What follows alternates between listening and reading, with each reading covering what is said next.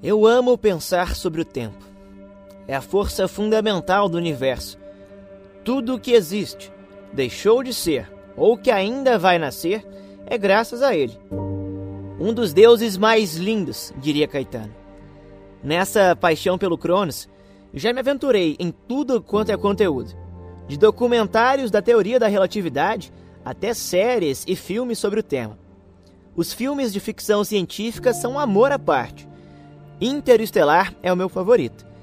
Talvez seja o que chega mais próximo de mostrar como o tempo pode ser relativo. Também me aventurei em De Volta para o Futuro, Donnie Darko e até no mundo dos heróis, como é o caso de The Flash, por exemplo, principalmente na animação Flashpoint.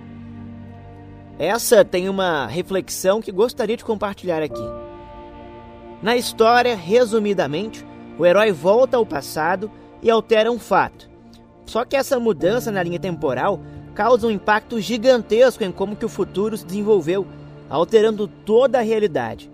De certa forma, vemos isso também em De Volta para o Futuro, quando Marty McFly quase apaga sua própria existência, fazendo com que os pais não se apaixonem. Claro que são apenas histórias da ficção, com muito mais imaginação e criatividade envolvidas que ciência. Mas essas grandes mudanças no futuro, a partir de pequenas alterações no passado, me fizeram pensar sobre como construímos nossa própria cronologia.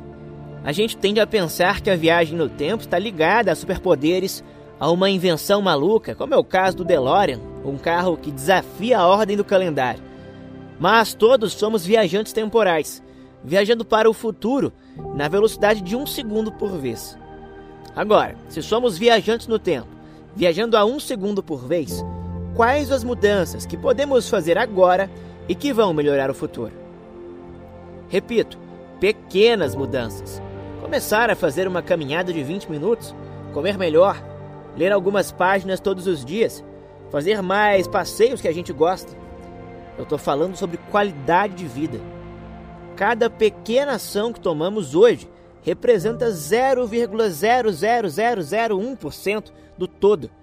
É como colocar um pequeno tijolo durante a construção de uma grande muralha, um a um, com paciência, sabendo que sem essa etapa não há resultado. Viver bem é também saber navegar no tempo. Esse foi o Croesias. Nós publicamos por aqui crônicas ou poemas todos os domingos. Se inscreva no podcast